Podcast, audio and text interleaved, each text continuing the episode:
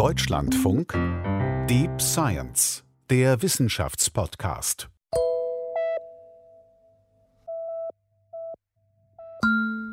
Wie menschlich können eigentlich Schimpansen werden, die quasi wie Menschen aufwachsen? Und kann man sich dann irgendwie verständigen? Also kann man verstehen, was im Kopf des jeweils anderen vor sich geht? Genau, kann man dann sozusagen einen Einblick kriegen, wie nehmen die die Welt wahr? Was können die uns darüber berichten? Einer, der tatsächlich weiß, zumindest ein Stück weit, wie es ist, das Leben mit Schimpansen zu teilen, das ist Joshua Fouts.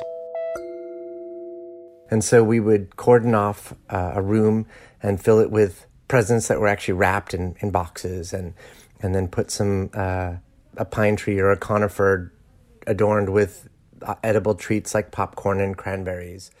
Joshua Fouts, der hat uh, als Kind zusammen mit Schimpansen Weihnachten gefeiert, Geschenke für die eingepackt, denen zugeguckt, wie sie die ausgepackt haben äh, und den Tannenbaum geschmückt mit so essbaren Girlanden aus Popcorn oder Beeren. Sehr schön zum Abessen dann. Our Christmas practice for, for many years. Und äh, die Schimpansen hatten übrigens auch ziemlich äh, genaue Vorstellungen, was in ihren Geschenken jeweils drin sein sollte. Was haben die sich gewünscht? Some of the favorite items that the chimps like, they love magazines. Uh, they love to read magazines, particularly picture magazines. And so one of the chimps, Washo, she loved shoes. And so she liked shoe magazines. So she would look through the magazine and sign shoe. And also Schuhe wünschen sie sich, Lippenstift und was zum Essen. Okay, ja. Die haben übrigens damals nicht nur Weihnachten zusammen gefeiert, die haben auch die Waschmaschine geteilt. This was about the time I was in high school and I remember sitting in my high school class and looking over the, at my sweater and pulling out a large bristly chimp hair. Das kennen vielleicht Leute, die einen Hund zu Hause haben. Chimp hairs will appear. Wo verläuft so die Grenze zwischen Affe und Mensch? Oder existiert die überhaupt? Was würdest du riskieren, um die Welt zu verändern? Und wie tief musst du gehen, um sie wirklich zu verstehen? Ihr hört Deep Science, den Wissenschaftspodcast von Deutschlandfunk und Deutschlandfunk Kultur. Wir erzählen Geschichten von Menschen, die die Grenzen der Wissenschaft verschieben. Unsere erste Staffel, die haben wir extreme Experimente genannt. Und diesmal erzählen wir die Geschichte von Roger Fouts. Der hat sich mit einem ziemlich legendären Experiment auf unbekanntes Gebiet getraut. Das ist sogar einer der bekanntesten Versuche dazu, was uns Menschen eigentlich vom Tierreich trennt. Und der würde heute auf keinen Fall so wiederholt. Aus gutem Grund. Ich bin Sophie Stiegler. Und ich bin Lennart Püritz. Die Geschichte fängt übrigens mit einer Umarmung an. Okay, romantisch. Umarmung zwischen der Schimpansin Washo und Roger Fouts. Der ist inzwischen Ende 70, der gibt leider selbst keine Interviews mehr. Aber sein Sohn Joshua, der hat mir die Geschichte von Washo und seinem Vater erzählt. I would describe my father as uh ich würde meinen Vater als zutiefst empathischen Menschen beschreiben, als jemanden, der Ehrfurcht vor der Verbundenheit aller Lebewesen hatte und ein Verständnis dafür, dass wir als Menschen ein Teil der Natur sind.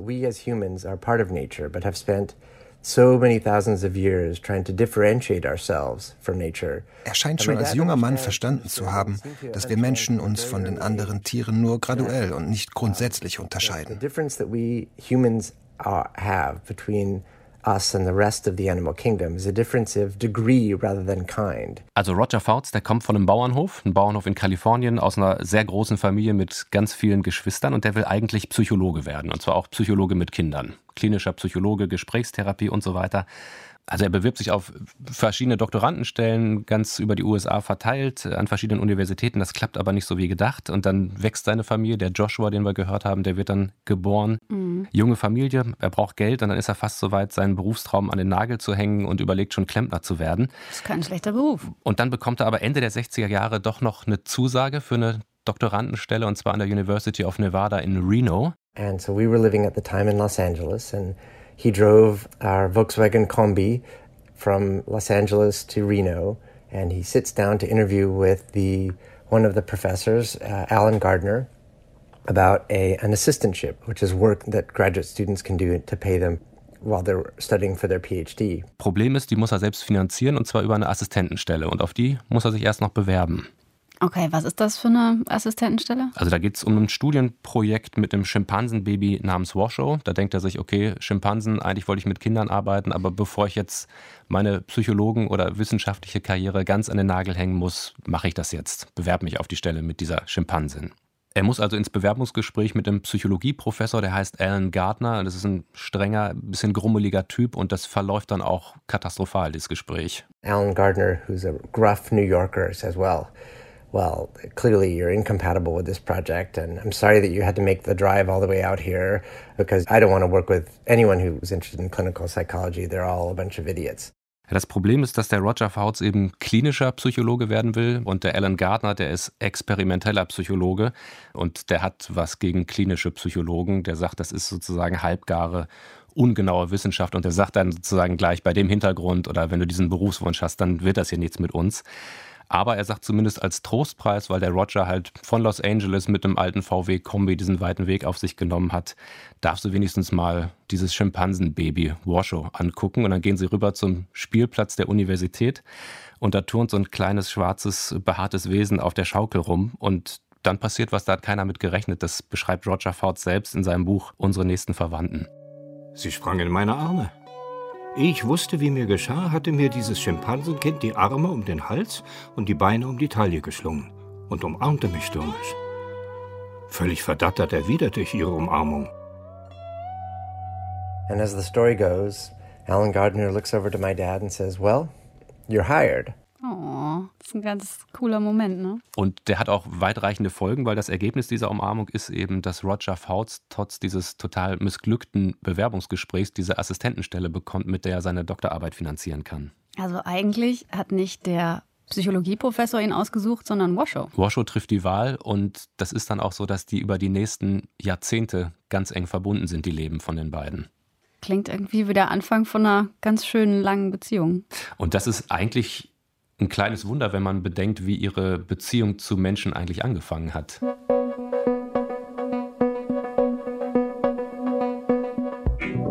Before humans ever venture into space, our primate cousin does. Washoe wurde nämlich 1965 in Afrika geboren, in Westafrika. Da haben Jäger ihre Mutter getötet und sie dann zum Verkauf angeboten. Oh Gott. Und dann wurde sie in die USA gebracht und zwar in ein Labor der Air Force. Das heißt, sie sollte irgendwo hinfliegen?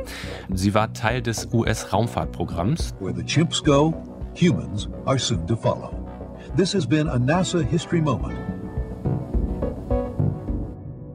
Aber bevor Washoe dann sozusagen in den Weltraum geschossen wird oder zumindest zum medizinischen Versuchstier wird, holt eben Alan Gardner sie dort aus diesem Labor für sein Experiment ab. Da ist sie noch ein kleines Baby, zehn Monate alt, fünf Kilo schwer. Und sie bekommt dann eben ein ganz neues Leben in Reno da an der Universität und auch einen neuen Namen, nämlich Washoe, weil das der Name des Landkreises ist. Mhm. Das heißt, Washoe wird nicht ins All fliegen, sondern? Die soll mit einer menschlichen oder in der menschlichen Familie aufwachsen und wie ein menschliches Kind erzogen werden. Das ist ein Experimentansatz, der nennt sich Cross-Fostering. Das heißt quasi, das Baby einer Art wird von Eltern einer anderen Art aufgezogen. Und das Experiment, das soll letztendlich zeigen, ob es klappt, Schimpansen in so einer Umgebung eine menschliche Sprache beizubringen. Und dafür soll Washoe in einem umgebauten Wohnwagen äh, im Garten dieses Psychologieprofessors leben. Also, Sie wollen einen Schimpansen wie das eigene Kind erziehen und dann sperren Sie es aber in einem Wohnwagen ein? Was ist denn das für eine Vorstellung von der Familie? Also Wasche durfte auch ins Haus, die hat damit gegessen, äh, die haben Ausflüge zusammen mit dem Auto unternommen, aber die hatte sozusagen ihr eigenes Kinderzimmer in diesem Wohnwagen. Da gab es ein Bett, einen Kühlschrank, da hatte sie ihre Spielsachen, Bücher, ihre Zahnbürste, das war sozusagen ihr eigenes Reich. Reich, okay. Genau. Na gut. Und Roger Fouts soll ihr jetzt was beibringen sie erziehen. Genau, der soll vielleicht erstmal so eine Art Babysitter sein und dann gleichzeitig auch ein, ein Lehrer. Und im Alltag sah das eben so aus, Roger Fouts kommt so um 7 Uhr morgens in den Garten, geht zu Wash in den Wohnwagen und schließt dann erstmal hinter sich die Tür ab, ganz wichtig, damit sie nicht entwischen kann. Ich schaute ins Schlafzimmer. Washoe war wach, aber noch schlaftrunken und sichtlich nicht erfreut, einen Fremden in ihrem Haus anzutreffen. Ich zog ihr das Nachthemd aus und versuchte, ihre Stoffwindel zu wechseln, die spürbar voll war. Auf der Stelle wurde mir klar, dass die Wickelaktion bei einem Schimpansen sich in keiner Weise mit dem Windelwechsel bei meinem Sohn vergleichen ließ. Er ließ die Prozedur über sich ergehen, ohne sich zu rühren. Also anders als bei Joshua ist das eher so eine Art Wrestling oder Ringkampf, was er da immer jeden Morgen mit Washoe veranstalten muss, bis er eben die Windel da hat, wo sie eigentlich sein soll. Als ich endlich die Windel im Eimer hatte, wandte ich mich für zwei Minuten ab.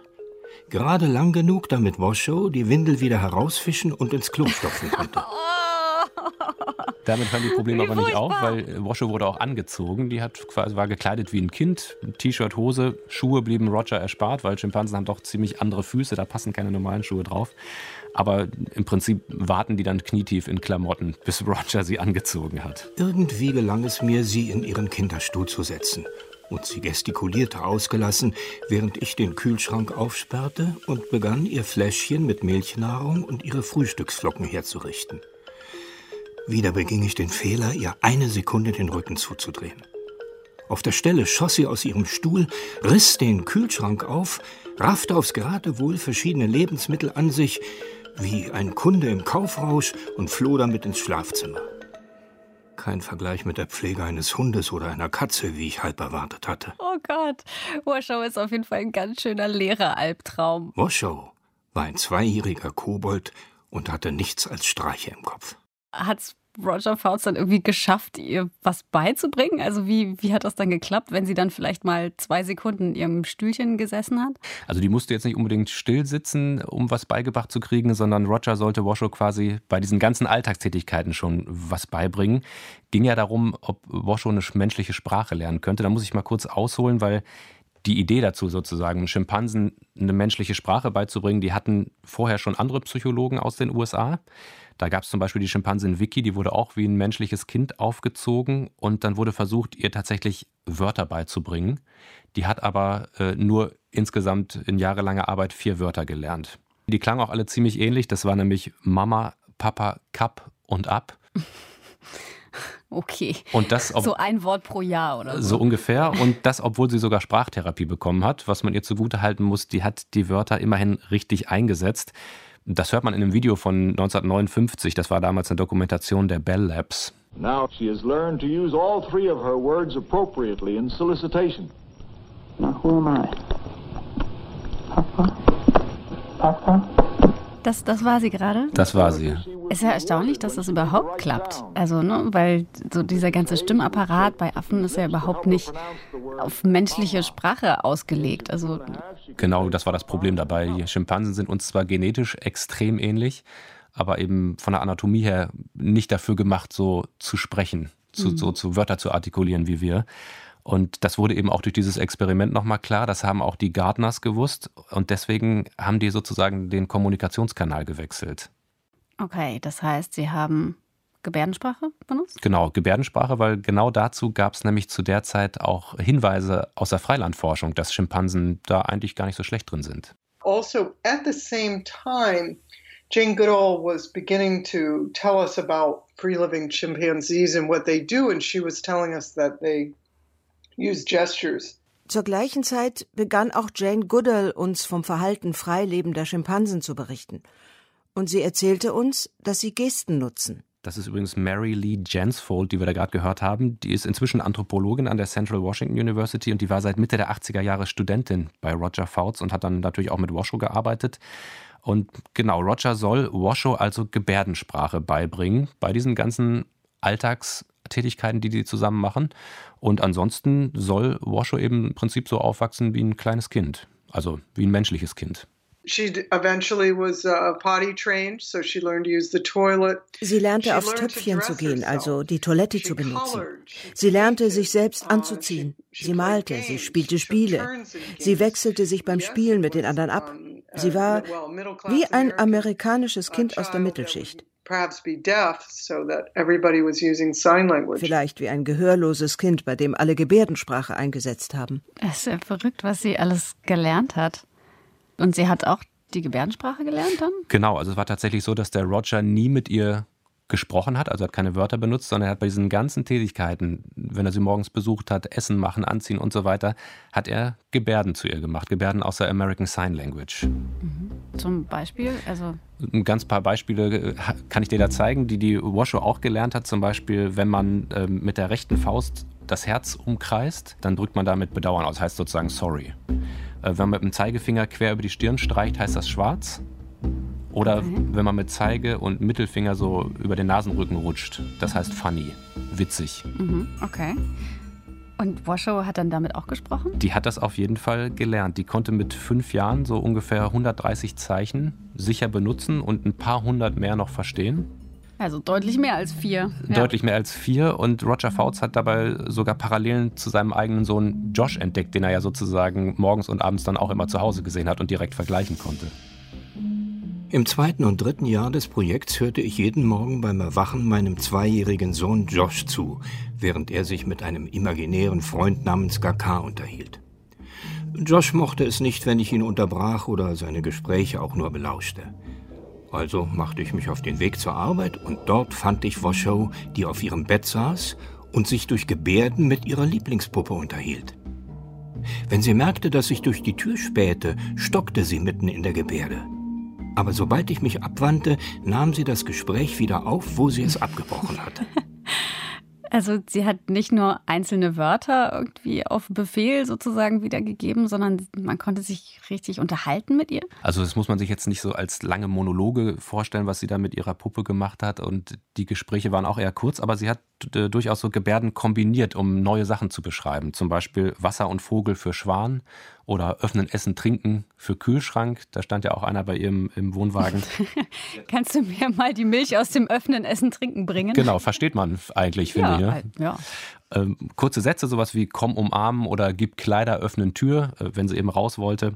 Äh, sie hat Personen Namen gegeben. Die Frau von Roger Fouts hat sie zum Beispiel Blumenmädchen genannt. Das lag wahrscheinlich irgendwie an einem kosmetischen Duft oder sowas, den sie mit ihr assoziiert hat.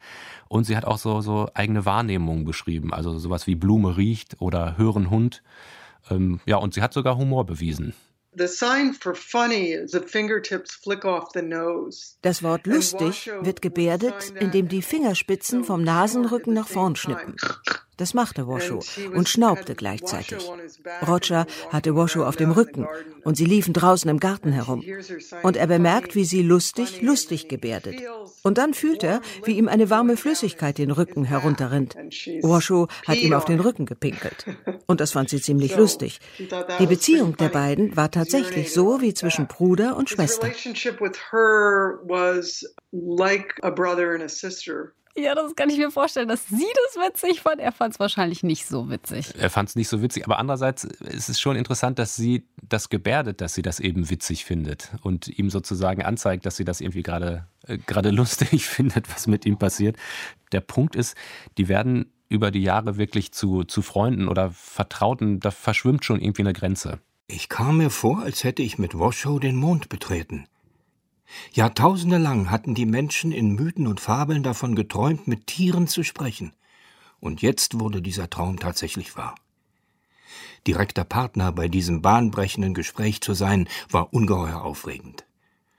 150.000 Jahre nachdem unsere Vorfahren Afrika verlassen hatten, tat sich unmittelbar vor uns eine Verbindung zu unseren fernen Ursprüngen auf.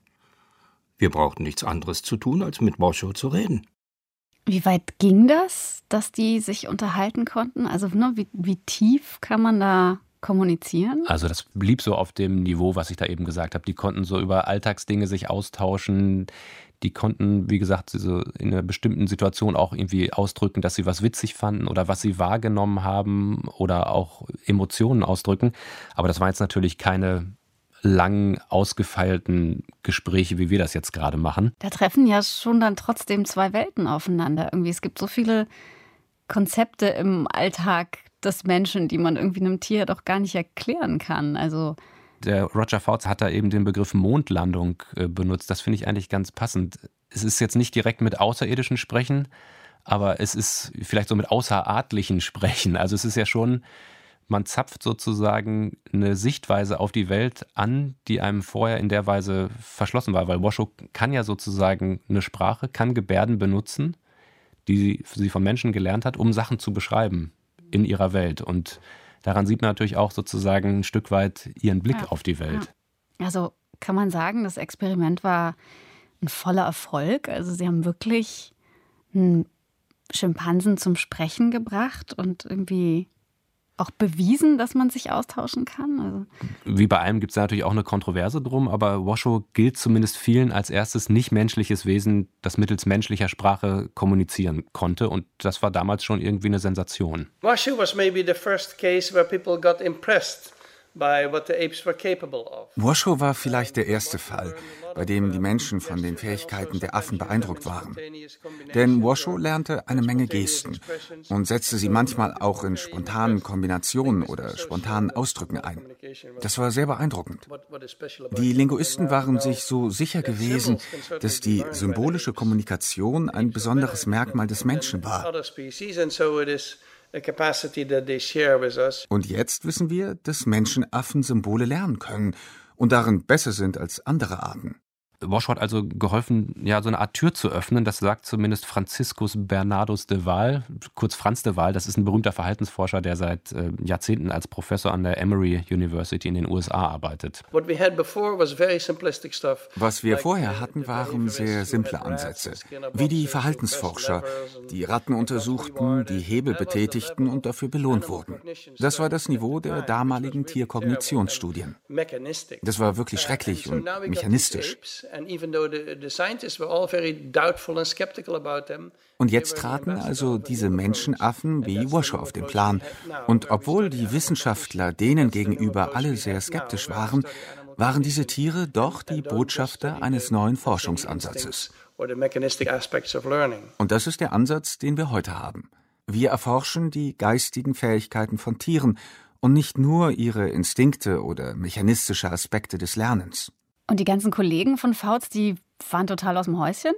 Ja, es gab aber auch kritische Stimmen, die eben gesagt haben, das ist keine echte Sprache, das ist nur Konditionierung oder Washoe imitiert nur, was sie abguckt, die äfft quasi nur nach. Mhm. Und Fouts und seine Doktorandin, wie haben die das gesehen? Neither Roger nor I think that cross-fostering should ever happen again. Weder Roger noch ich sind der Meinung, dass jemals wieder so ein Cross-Fostering-Experiment durchgeführt werden sollte. Okay.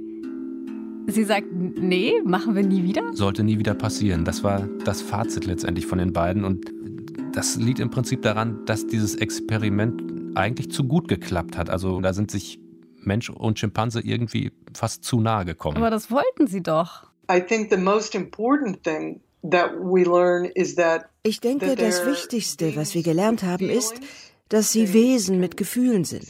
Sie können deprimiert sein, sie können glücklich sein, sie können uns sagen, ob sie glücklich oder traurig sind. Sie können uns sagen, ob sie weinen.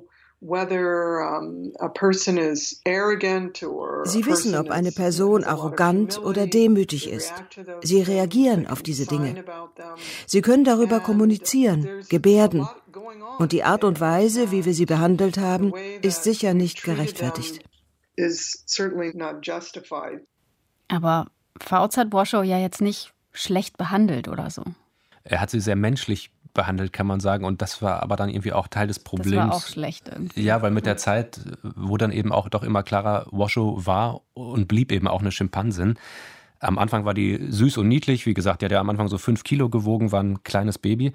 Aber die wuchs und wuchs und hat dann irgendwann 50 Kilogramm gewogen, war sehr muskulös und irgendwann hatte Roger sogar auch so ein bisschen ja, Angst nicht direkt, aber vielleicht Respekt. Da gab es dann so Geschichten, der ist immer mit ihrem Auto rumgefahren, um Ausflüge zu machen.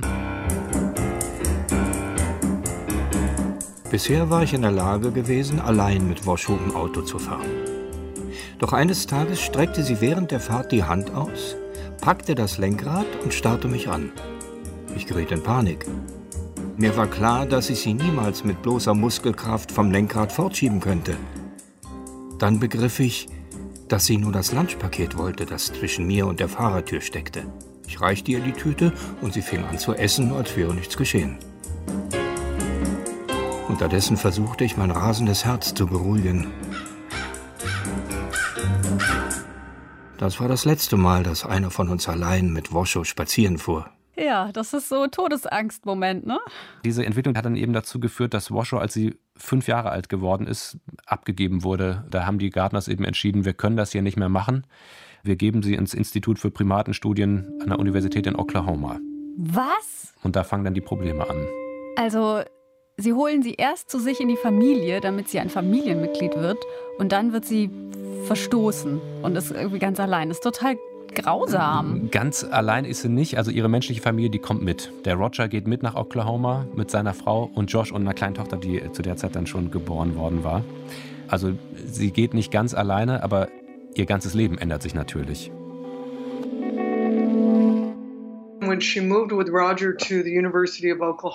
Als sie mit Roger an die Universität von Oklahoma zog, traf sie zum ersten Mal andere Schimpansen. Und sie sah sich selbst nicht als Schimpansin. Sie sah sich selbst als einen Menschen. Als Washoe das erste Mal Schimpansen sah, hat sie sie schmutzige schwarze Käfer genannt. Sie erkannte nicht, dass sie eine von ihnen war. Washoe ist quasi rassistisch geworden. Rassistisch ist vielleicht ein harter Ausdruck. Ich meine, man muss es so sehen, sie sollte möglichst menschlich aufwachsen, wie ein menschliches Kind, um eben eine menschliche Sprache zu lernen.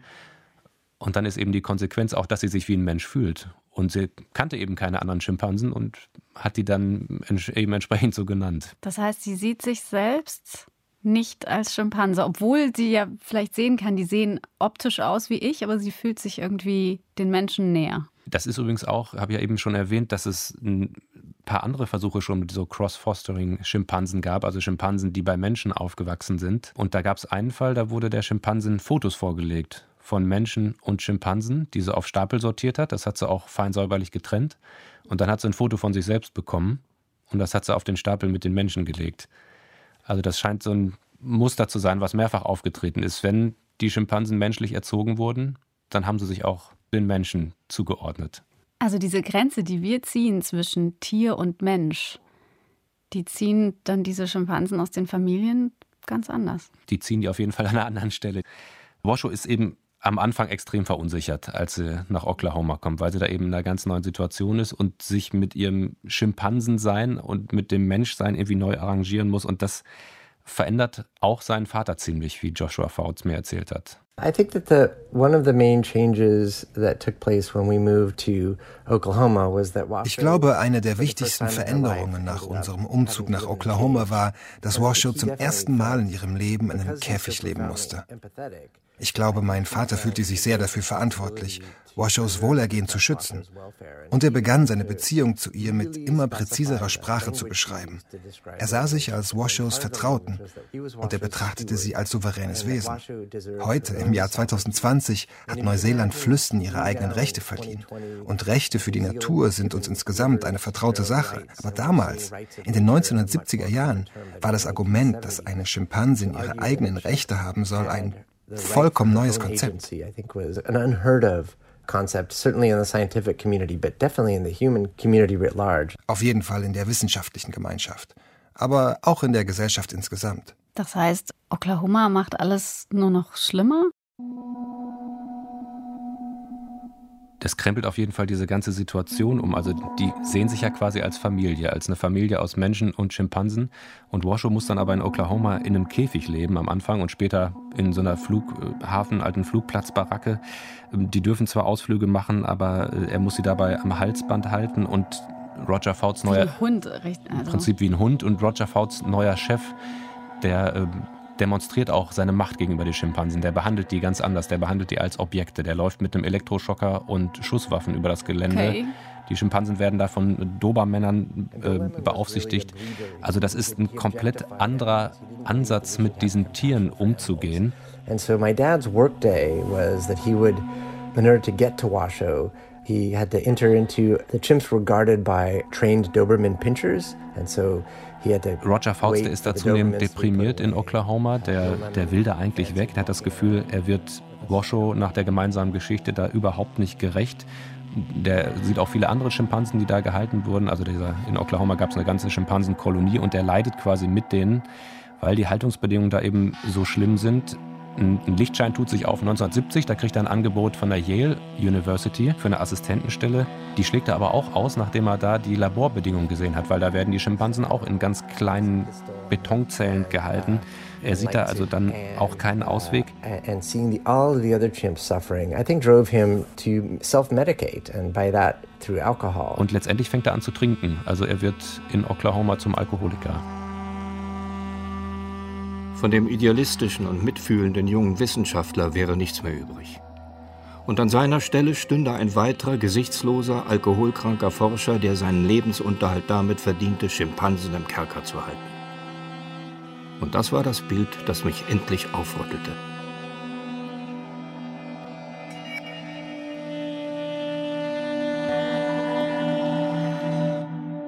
Roger Fouts will also was ändern. Aber was? Also er will auf jeden Fall weiter mit Schimpansen forschen, aber nicht so.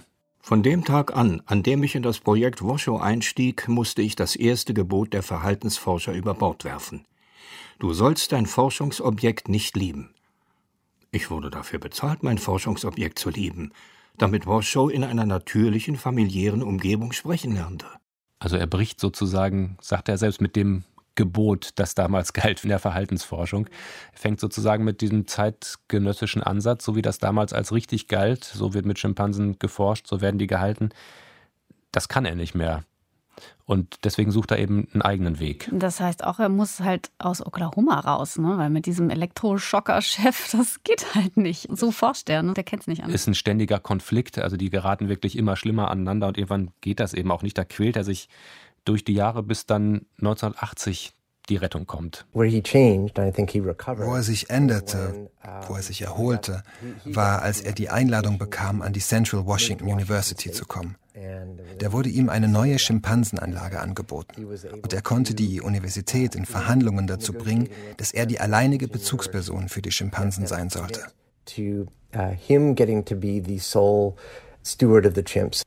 Also das ist eine eher kleine Universität, die spielt jetzt nicht in der ersten Liga mit, nicht Ivy League wie Yale zum Beispiel.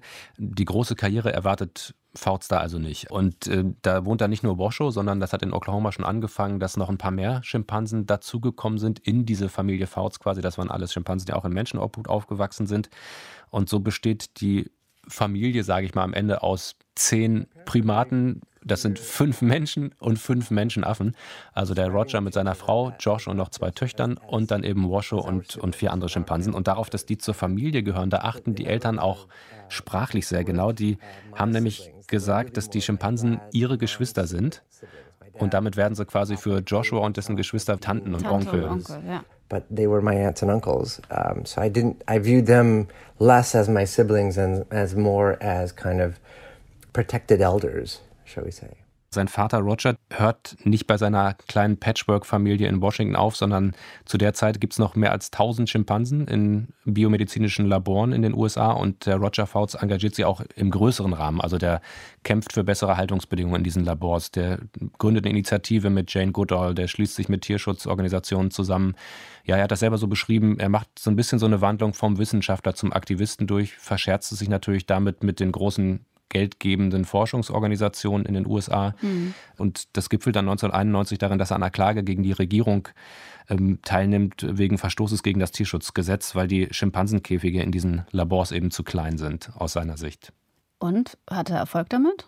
Also ein Bundesbezirksgericht gibt Roger Fouts und seinen Mitklägern erstmal recht. Das wird aber ein paar Jahre später von einem Berufungsgericht aufgehoben. Ähm, vielleicht waren die da ihrer Zeit ein paar Jahrzehnte voraus, weil die National Institutes of Health, das ist eine dieser Forschungsgeldgeberorganisationen, mit der er sich damals verscherzt hat, die haben tatsächlich im Jahr 2015 ihr eigenes Schimpansenprogramm gestoppt. Man kann sagen, Erfolge verbucht er mehr so im kleinen Bereich bei sich. Äh, in Washington an der Universität 1993 wird ein großes Freilandgehege für Washer und die anderen Schimpansen eingerichtet, für das er lange gekämpft hat. Und Drei Jahre später erfüllt er sich noch einen ganz persönlichen Traum.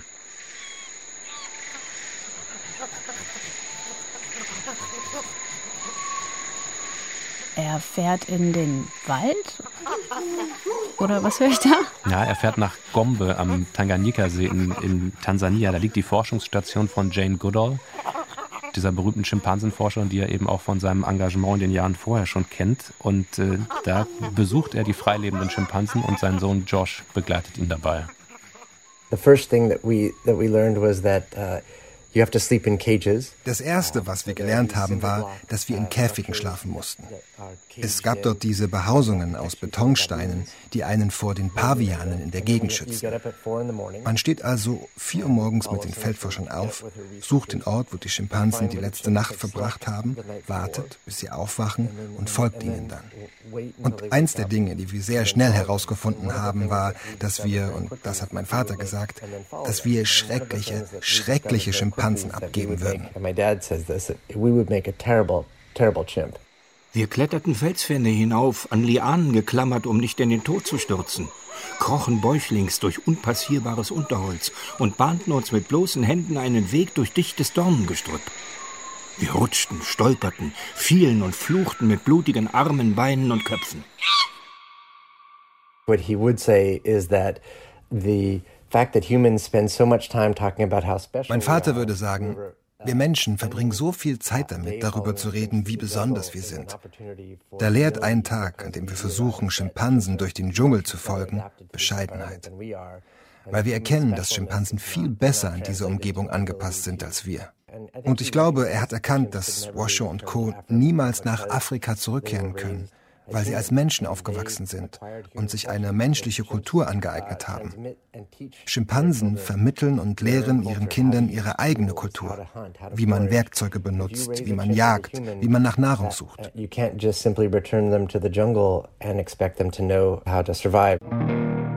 Wenn man einen Schimpansen als Mensch aufzieht, kann man ihn nicht einfach in den Dschungel zurückbringen und von ihm erwarten, dass er weiß, wie er dort überlebt.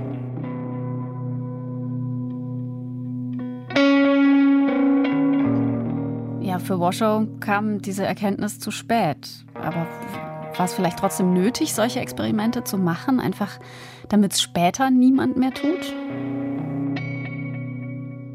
I've never been attracted to these experiments and that is because Ich habe mich nie zu diesen Experimenten hingezogen gefühlt. Und das liegt daran, dass ich als Verhaltensforscher ausgebildet wurde. Wir interessieren uns für die natürlichen Fähigkeiten von Tieren. Das ist wieder Franz de Waal. Kann man aus Schimpansen Menschen machen? Zunächst einmal sind solche Experimente sehr anthropozentrisch. Wir nehmen etwas, in dem wir wirklich gut sind, nämlich Sprache, werfen es den Menschenaffen hin und schauen, wie weit sie kommen. Und am Anfang waren wir beeindruckt, weil sie weiter kamen, als wir dachten.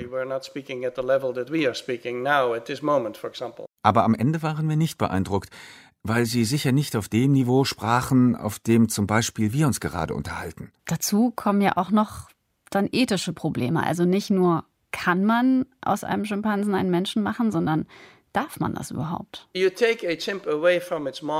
Man nimmt einen Schimpansen von seiner Schimpansenmutter weg und zieht ihn in einem menschlichen Zuhause auf.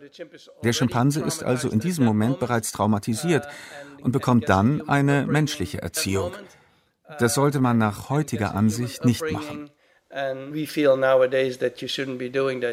Ist das inzwischen so Konsens? Man darf das nicht mehr machen? gibt natürlich immer Leute, die auch verrückte Sachen nochmal wiederholen wollen und das war auch in diesem Fall so. In den 1990er Jahren gab es einen Wissenschaftler, der solche Projekte von neuem beginnen wollte. Dagegen gab es einen massiven Protest, weil die Leute das Gefühl hatten, dass wir das nicht mehr tun müssen. Lasst uns also mit solchen Dingen aufhören gut so auf jeden Fall. Aber wie soll man es besser machen? Also heißt das, man darf Schimpansen nur noch im Freiland beobachten? Das wäre natürlich so die Idealvorstellung, nur noch Freilandforschung, aber das kostet extrem viel Zeit und ist auch extrem teuer. Und vielleicht gibt es auch in gar nicht so weiter Zukunft keine Wälder mehr in den Tropen. Und dann vielleicht auch keine Schimpansen mehr, die da drin leben zum Beobachten. We have so much work to do at the moment. We are just Inzwischen haben wir eine jüngere Generation von Wissenschaftlern, die die Dinge anders betrachtet. Und wir haben so viel Arbeit vor uns. Wir kratzen erst an der Oberfläche, glaube ich. Denn wenn man tiefer blickt, gibt es viel mehr Ähnlichkeiten zwischen Arten und auch zwischen anderen Lebewesen und uns. Ich würde sagen, all das zu dokumentieren wird noch ein weiteres Jahrhundert dauern. And uh, to document all that uh, is going to take another century, I would say. Wir haben jetzt vor allem gehört, wie es Roger gegangen ist in Oklahoma und wie er so seine Rolle gefunden hat, vielleicht auch so ein bisschen als Aktivist. Wie war es denn für Washoe? Also hat sie ihre Rolle gefunden? Hat sie sich entschieden für Mensch oder Affe? Sie hat auch eine neue Rolle gefunden. Sie hat einerseits engen Kontakt zu ihrer menschlichen Familie behalten, aber sie hat in Oklahoma auch schon angefangen, mit anderen Schimpansen zusammenzuleben und das hat geklappt. Und letztendlich hat sie sogar Eigenschaften, die sie durch ihr menschliches Aufwachsen gewonnen hat, weitergegeben an die nächste Schimpansengeneration. Das heißt, sie hat auch selber Nachwuchs bekommen? Ja, Washoe hat selber Kinder bekommen, zweimal. Die sind aber beide ziemlich direkt nach der Geburt gestorben. Und die Folge war, dass Washoe ja, deprimiert war, so beschreibt das Roger Fouts. Sie hat nichts mehr gefressen. Und auch deswegen hat Roger für sie ein Adoptivkind gesucht, das sie da quasi aus dieser Depression herausholt. Damit sie auch eine eigene Familie hat. Und dann ist er schließlich fündig geworden an einem anderen Primatenzentrum. Da hat er ein zehn Monate altes Schimpansenbaby mitnehmen können, das hieß Lulis. Das war da schon von seiner Mutter entwöhnt worden. Und Lulis und Washoe, ist das auch so, eine, so ein Umarmungsmoment? Also Liebe auf den ersten Blick, oder? Vielleicht auf den zweiten. Also Roger beschreibt das so, als er den Lulis zu Washoe gesetzt hat, da waren die erst so ein bisschen irritiert beide, vor allem Lulis. Die erste Nacht sind die auch an getrennten Ecken dieses Geheges eingeschlafen. Aber mitten in der Nacht gab es dann wohl einen Moment, wo die irgendwie zueinander gefunden haben. Also da hat Washoe dann den Lulis auf den Arm genommen und seitdem waren die praktisch unzertrennlich. Sie hat ihm dann auch was beigebracht? Sie hat ihm tatsächlich Gebärdensprache beigebracht. Also die Menschen, die die versorgt haben, haben abgemacht, dass sie nur ein ganz begrenztes Gebärdenvokabular nutzen, sodass er sich das nicht von den Menschen abgucken konnte. Und er hat sich dann die Gebärden mit der Zeit von seiner Adoptivmutter Washoe abgeguckt. Ähm, das waren am Anfang so, so wesentliche Sachen wie Kitzeln, Trinken oder Umarmen, wo er dann die Gebärden auch eingesetzt hat. Ähm, nach acht Wochen hat er regelmäßig Menschen und auch andere Schimpansen mit Gebärden angesprochen sozusagen.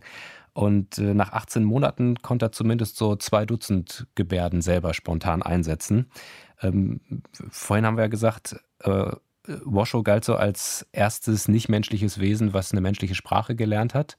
Und der Lulis, der gilt jetzt vielen als erstes nichtmenschliches Wesen, das von anderen nichtmenschlichen Lebewesen eine menschliche Sprache gelernt hat. Also Washoe hat da quasi ja zum zweiten Mal was aus der Welt der Menschen in die Welt der Schimpansen transportiert. Aber Washoe und ihr Adoptivsohn sind immer in diesem Gehege an der Universität da in Washington geblieben. Also sie haben nie wieder in Freiheit gelebt oder so. Die sind bis zum Schluss da geblieben. Also die haben jedes Jahr Geburtstage, Thanksgiving und eben Weihnachten mit dem menschlichen Teil ihrer Familie gefeiert. Die Washoe hat auch noch die Kinder vom Joshua kennengelernt und begrüßt aber sie ist dann nie weggekommen.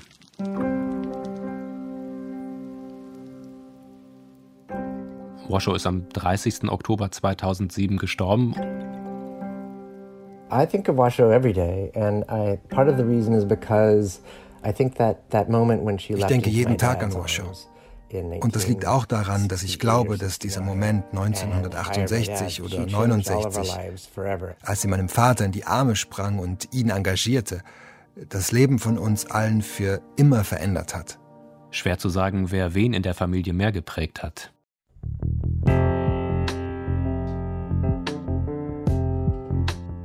Diese Folge hat Lennart Püritz recherchiert. Die Redaktion haben Christiane Knoll und Jana Wuttke gemacht.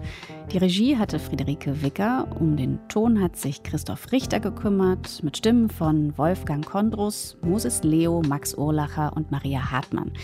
Ich bin Sophie Stiegler. Danke fürs Zuhören. Das war Deep Science, der Wissenschaftspodcast von Deutschlandfunk und Deutschlandfunk Kultur. Unsere Quellen und Fotos zur Geschichte findet ihr unter deutschlandfunk.de/slash deep science. In unserer Staffel Extreme Experimente gibt es übrigens noch eine ganze Reihe mindestens genauso packender Geschichten. Sehr gerne folgen, abonnieren, weiterempfehlen.